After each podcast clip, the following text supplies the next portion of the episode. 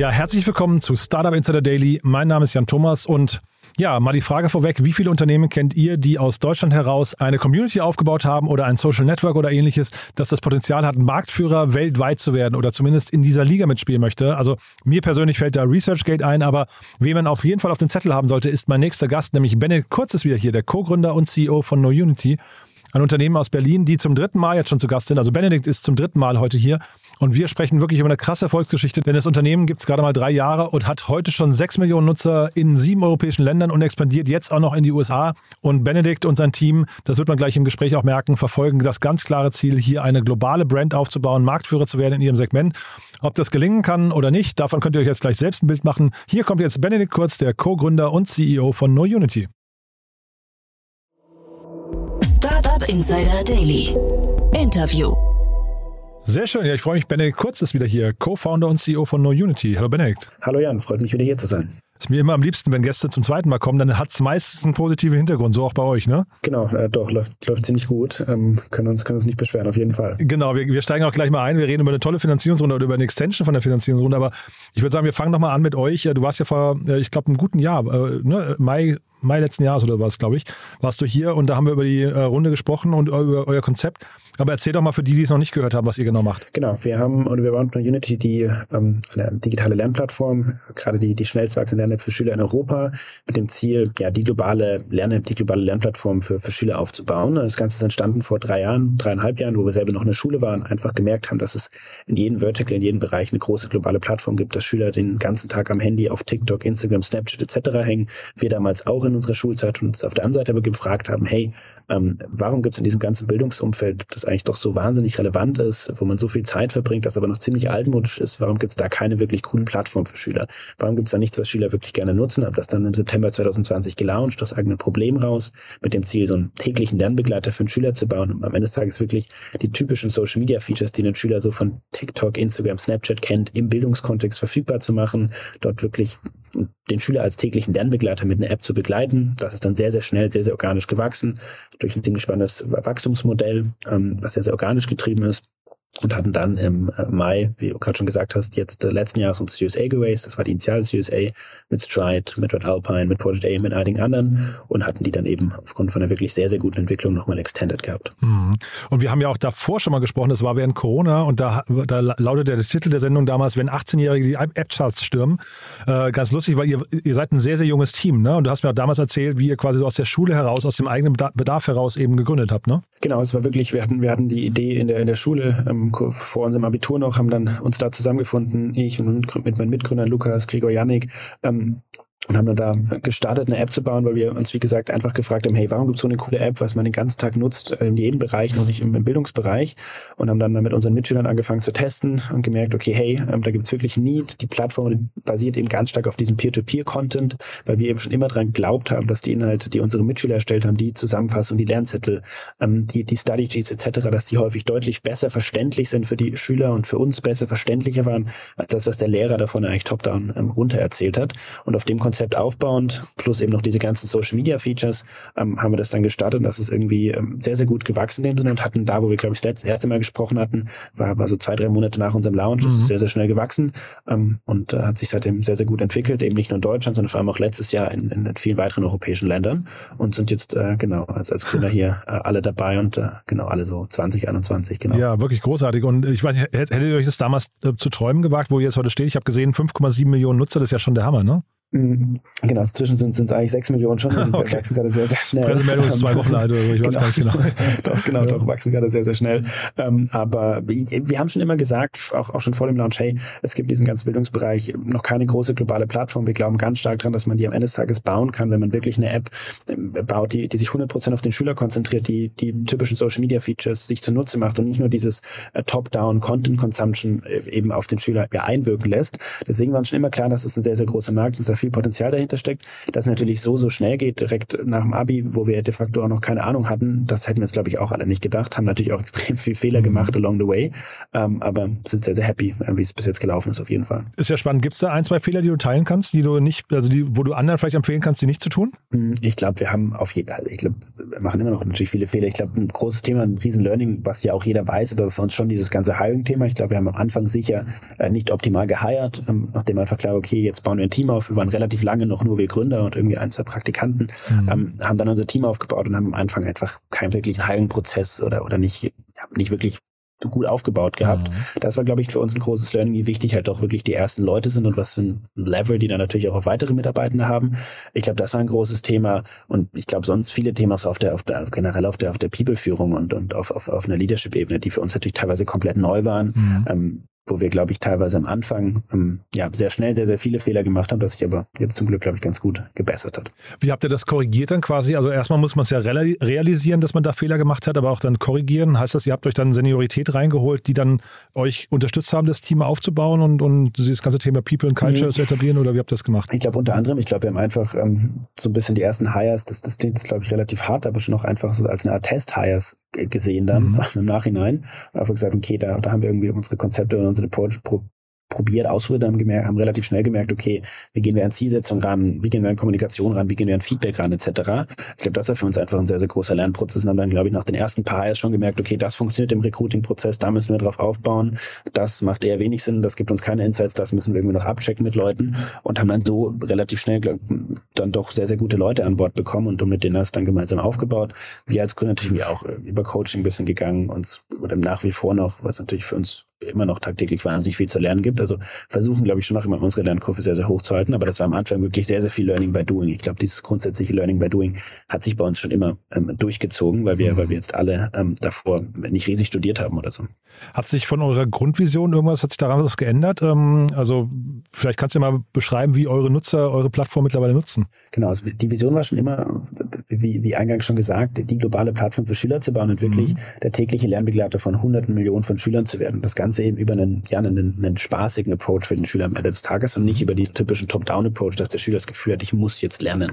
Ähm, und daran hat sich seit Tag eins nichts geändert, worauf wir eigentlich auch sehr, sehr stolz sind, weil wir das schon von Anfang an gesagt haben, gesagt haben, hey, wir glauben daran, dass das am Ende des Tages Schüler gerne nutzen. Haben wir natürlich auch gesehen bei uns und bei unseren Mitschülern. Und das haben wir wirklich jetzt auch so in die ganze Company, die, die eine riesen Passion dafür hat, äh, glaube ich, glaube ich, weitergetragen. Und das lebt hier wirklich tagtäglich und deswegen sind hier zwischen 70, 80 Leute wahnsinnig motiviert täglich. Mhm. Ähm, und das zeigt sich natürlich auch, ist natürlich am Ende des Tages auch ein Produkt, die App, die wir bauen, wo man extrem viel zurückbekommt von den Nutzern am Ende des Tages. Also kriegen wir täglich hunderte von Bewertungen. Wir sind eigentlich in jedem Markt, wo wir aktiv sind, schon die, die, die beliebteste Lern-App in dem Sinne. Nutzer nutzen uns irgendwie eigentlich fast jeden Wochentag im, im Durchschnitt unter der Woche. Das heißt, man kriegt einfach wahnsinnig viel Feedback, sieht, wie sich Schüler mit uns verbessern, wie Schüler ihre Noten mit uns verbessern.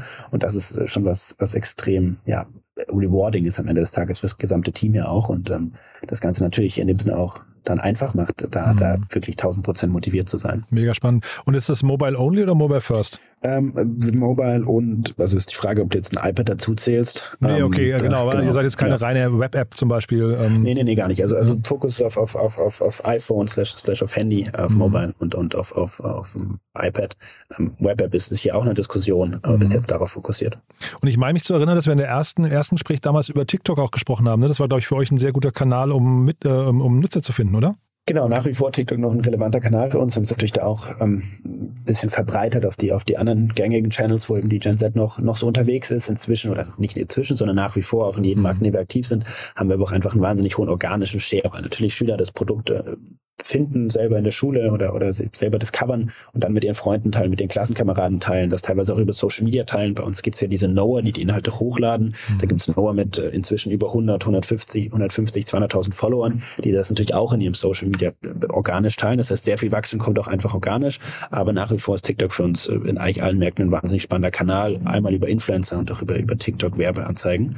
Ähm, genauso wie inzwischen aber auch andere Kanäle wie Snapchat, Instagram etc. Und Knower, das heißt, das ist quasi bei euch eben so wie so ein, so ein Award, den man bekommen kann. Das heißt, der Name No Unity, der bleibt auch, weil ich frage deswegen, mir hat mal, wir haben jetzt auch so eine Mini-Runde gemacht, da hat mir mal irgendwie einer ganz trocken gesagt, du kannst mit einem langen Namen kein, äh, kein global erfolgreiches Startup aufbauen. Ähm, nicht, dass es unser Anspruch wäre, aber eurer ist das ja eigentlich. Ne? Der hat gesagt, also eine, maximal zwei Silben. Und wenn man so durchgeht, Google, äh, was nicht, Apple, ähm, Snapchat, was weiß ich was, da hat er tatsächlich auch recht. Ne? Wie ist das bei euch? Ähm, ein guter Punkt. Also zuerst, zuerst im ersten Teil zu den. Noah sind bei uns die Leute, die, die, die Inhalte hochladen. Das sind die wahnsinnig guten Schüler. Es gibt ja in jeder Klasse so zwei bis drei super starke Schüler, die, die irgendwie tolle Zusammenfassungen erstellen, die super gute Noten haben und die können bei uns eben die Inhalte hochladen, sich da eigene Profile erstellen, dafür wahnsinnig viel Recognition von den Mitschülern erhalten, eigene Communities sich aufbauen und wie gesagt teilweise da wirklich Tausende oder Hunderttausende an Followern ähm, zusammensammeln und ähm, die contributen eben den, den, den Content auf der Plattform weit über 500.000 Content Pieces. Ähm, das ist natürlich ein spannender, spannender Approach auch mit dem, mit dem Namen 100 Prozent. Ich glaube, der Name, es ist eine Diskussion, die wir uns auch schon ein paar Mal hatten. Wir sehen aber einfach, dass der Name in allen Märkten, auch in Polen, in Frankreich etc. wahnsinnig gut funktioniert. Ah, cool. Und dass ich dann darüber nat natürlich inzwischen auch schon eine gewisse Marke gebaut habe. Marke mhm. oder Brandbuilding an sich ist sicher etwas, wo wir uns noch verbessern können oder müssen. Ähm, aber äh, das ist bei uns jetzt bis jetzt kein großes Thema gewesen, weil es bis jetzt auch in Märkten, wo man sich eigentlich nicht denken würde, dass der Name der Unity gut funktioniert, wirklich mhm. extrem gut funktioniert. Ich finde das total ähm, griffig. Ich wollte ihn gar nicht schlecht machen. Er hat nur phonetisch natürlich dieses No, könnte ja auch NO sein. Ne? Genau. Ja. ja. Genau, das ist, ist, ist, auch ein Thema. Also der kann auch anders gelesen, mhm. geschrieben werden. Ja. Ähm, aber genau, das dazu. Ja. Und was sind so die Herausforderungen für euch jetzt gerade? Also jetzt, äh, du hast mir im Vorgespräch gesagt, ihr geht, ihr expandiert nochmal weiter. USA ist wahrscheinlich so das große Thema für euch jetzt gerade, ne? Genau, also mit dem Ziel, wirklich die globale Plattform für Schüler aufzubauen und da hunderte Millionen von Schülern drauf zu versammeln, ist natürlich USA ein wahnsinnig relevanter Markt, den wir jetzt im April angehen werden. Ähm, wir sind jetzt gerade dabei, ein Team dort aufzubauen, mit einem gemeinsamen Fort in New York mit dem York Country Manager, weil natürlich, ja, wie gerade schon gesagt, der amerikanische Markt das ist fast so groß wie der europäische Markt im Bildungsbereich. Ähm, und für uns natürlich riesen Opportunitäten dort. Wir launchen heute im April, sind jetzt gerade in unseren Launch-Vorbereitungen. Das ist ein großes Thema für uns, äh, aber auch Country Expansions über USA hinaus, starten bald in Frankreich, sicher dieses Jahr noch weitere Länder, um eben wirklich, wirklich weiter diese Vision der globalen Plattformbeschiede zu verfolgen. Das ist ein großer Part. Der andere große Part bei uns natürlich ähm, weiter Monetarisierung ähm, hochzuziehen, hochzuskalieren, die schon extrem gut anläuft seit September. Wie, wie läuft die denn? Das wollte ich dich noch fragen. Ne? Erzähl doch mal was zu euren Kanälen. Ja. ja. Hm? Ähm, genau, Monetarisierung, Hauptfokus der Monetarisierung ist am Ende des Tages eine Subscription, ähm, die die Schüler vor allem selber zahlen, ein paar Euro pro Monat, wo Schüler eben additive Features bekommen. Ganz wichtig für uns ist, dass wir den Content nicht einfach hinter die Paywall packen. Das wäre natürlich sehr einfach in dem Sinne, aber unsere mhm. Vision war schon noch immer zu sagen, hey, wir wollen wirklich jedem Schüler Zugang zur Bildung geben, weil wir das eben bei uns selber, wir hatten das Glück, dass wir das hatten, aber haben das auch bei Mitschülern oder anderen gesehen, dass das Bildung eben immer noch sehr, sehr geprägt ist äh, von, von, von dem Haushalt, aus dem man am Ende des Tages kommt und haben immer gesagt, hey, wir wollen jetzt nicht einfach Content hinter die Paywall packen, sondern eben additive Features wie Offline-Access etc., schnelle Antworten auf Fragen und mhm. das konvertiert eben ziemlich gut, ähm, wächst, wächst deutlich, deutlich über Projections und das war auch einer der Gründe, warum wir dann jetzt nochmal gesagt haben oder warum interne Investoren nochmal gesagt haben, hey, ähm, die Unit Economics Standards sehen wirklich sehr, sehr gut aus, ähm, lass uns da doch nochmal noch mal, noch mal nachinvestieren. Äh, ihr, ihr, kommt ja wirklich sehr, sehr schnell voran. Jetzt bist du, glaube ich, einer der Gäste, die am schnellsten reden, glaube ich. Ist das so das Tempo, das ihr intern noch habt? Also die Schlagzahl ist bei allem einfach hoch? ähm, gute Frage. Also ich glaube, das mit dem Schnellreden, ja, das, das höre ich öfter. Das kann positiv und negativ sein. Nee, nee, man, man kann dir gut folgen, ne? Aber also man merkt, da ist Druck auf dem Kessel, ja? ja? Nee, ich glaube, also das ist, glaube ich, ein sehr großer Punkt intern. Ich glaube, das haben auch einige Investoren gemerkt, nachdem sie nur zusammengearbeitet haben und deswegen da jetzt nochmal proaktiv unterstützt haben, dass wir doch, glaube ich, sehr, sehr viel Tempo intent drauf haben, mhm. weil ja, ich glaube, wir einfach riesengroße Ziele haben und uns bewusst sind, dass wir hier eine, eine riesige Chance haben und ja, dafür irgendwie Tag ein, Tag aus alles geben mhm. und grundsätzlich schon auch sehr stark dem Motto folgen, auch auf Produktseite, dass man einfach durch, durch, durch Schnelligkeit und durch sehr, sehr schnelle Execution, die natürlich auch qualitativ gut sein muss, sehr, sehr viel erreichen kann, ähm, sei es durch viele Produkttests etc. Deswegen, ich glaube, das, das zieht sich schon durch, das auf jeden Fall. Mhm. Wer, wer kauft sowas mal hinterher oder was ist so euer, euer äh, was nicht, Ziel, auf das ihr hinarbeitet? Ähm, ich hatte neulich mal hier ein Gespräch mit den Gründern von Fit Analytics, die haben uns Snapchat, Snapchat verkauft. Ist das so die Liga, in der ihr denkt, ähm, dass das irgendwie so mit Facebook oder Microsoft oder sowas mal irgendwann kaufen könnte oder wer kauft sowas mal? Also wir denken, wir denken überhaupt nicht über den Verkauf gerade nach. Ich glaube, das wäre jetzt in unserer aktuellen Lage auch irgendwo falsch. Ich glaube, wir glauben wirklich dran, dass wir die globale Plattform für Schüler aufbauen können. Das gibt es global noch nicht. Es gibt in Indien oder in Asien einige große Player. Es gibt aber in der eigentlich westlichen Welt noch keine wirklichen großen Education Player. Und wir, wir glauben, dass wir, dass wir die Chance haben, genau den Player zu bauen und wie dann da einen Exit-Kanal oder eine Monetarisierung in dem Sinne für Investoren aussehen kann. Mhm. Ähm, das, das sehen wir dann. Da gibt es ja noch andere Optionen, aber ich glaube, wir sind da die nächsten fünf bis zehn Jahre 100 Prozent äh, drauf, drauf fokussiert, eine Unity wirklich ja, da global aufzubauen. Sehr, sehr cool. Das heißt aber, die Investoren jetzt, du hast gesagt, das war eine interne Runde, ähm, die sind da auch entspannt und sagen, sie, sie sehen eure Traction, sie sehen die KPIs, äh, die irgendwie glücklich machen, sie sehen euch als Team und sagen einfach, da geben wir Geld, auch wenn nicht ganz klar ist, wann das Geld oder in welcher Form das zurückkommt. Also ich glaube, wir, wir haben das Ziel, eine, eine, eine große globale Firma im Education-Bereich aufzubauen, in dem Sinne die Leading-Plattform für Schüler zu werden am Ende des Tages. Und wenn das funktioniert oder wenn das so weitergeht, dann ist das, glaube ich, auch sehr wertstiftend für, für Investoren. Aha. Ich glaube, das machen, machen die jetzt nicht nur aus, ähm, aus Nettigkeit am Ende des mhm. Tages, ähm, auch wenn sie das natürlich sind. Aber ich, ich, glaube, diese, diese Vision und, und diese relativ klare Story dahin und den sehr, sehr klaren Plan dahin, dem kann, glaube ich, jeder folgen und der ist für alle klar, auf dem wir nach, nach unserem Verständnis bis jetzt ähm, sehr, sehr gut exekutiert und ich glaube, da, da geht es jetzt für uns weiter drum.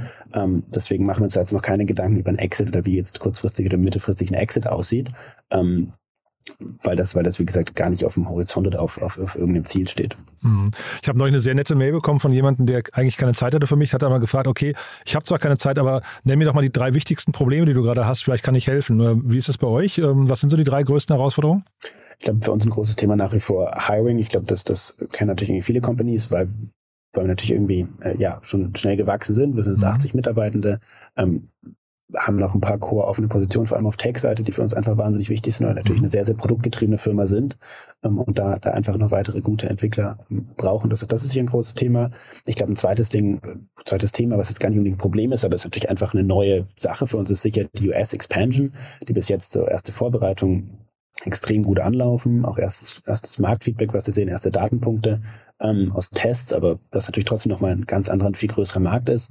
Hm, ich glaube, das sind eigentlich für uns gerade zwei, zwei große Themen und dann natürlich das, das dritte Thema. Ähm, ich glaube, das läuft aber bis jetzt wahnsinnig gut. Das ist kein Problem. Es ist die Monetarisierung, die natürlich für uns jetzt extrem wichtig ist, die weiter hochzuziehen und weiter zu skalieren. Mhm. Ähm, aber ich glaube, das sind so drei große Themen bei, bei uns gerade und natürlich das Ganze irgendwie ein bisschen zusammenzuhalten in dem Sinne, ähm, weil das doch natürlich sehr, sehr schnell gewachsen ist, ja. Mhm.